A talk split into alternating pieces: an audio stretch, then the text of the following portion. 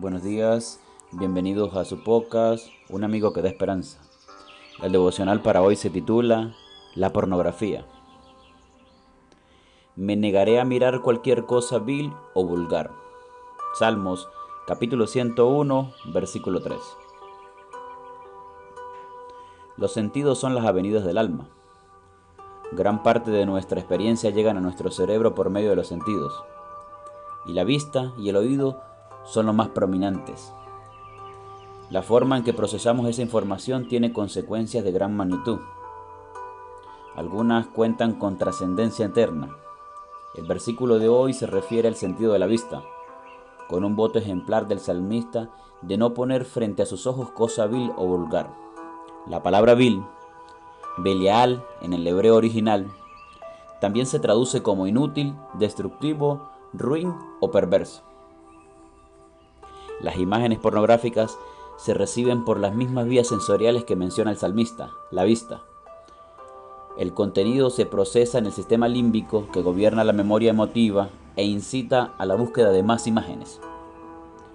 La pornografía mueve 100 mil millones de dólares cada año y alcanza un altísimo número de personas.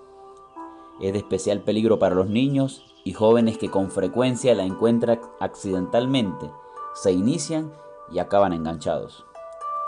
Por ello, es tan recomendable que los padres instalen filtros y vigilen el uso del Internet en sus hijos.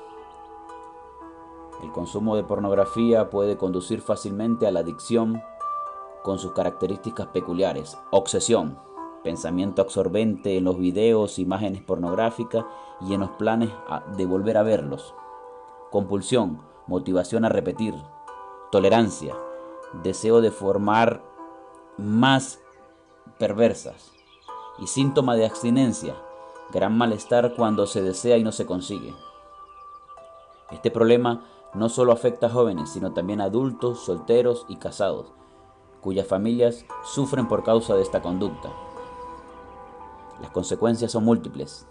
Debilitamiento de la voluntad, intentos vanos de abandonar el ámbito, problemas psicológicos, irritabilidad, culpabilidad, desesperación, estrés, negligencia de las obligaciones familiares y sociales, problemas laborales y pérdida de fe. Es por tanto necesario tomar medidas para prevenir y remediar esta creciente lacra. Si conoces a alguien que está sujeto a este hábito, la solución no está en condenarlo ni aborrecerlo, sino apoyarlo de forma práctica y orar con él y por él. Y si tú eres el quien batalla con la pornografía, huye de tales estímulos y acude a Jesús.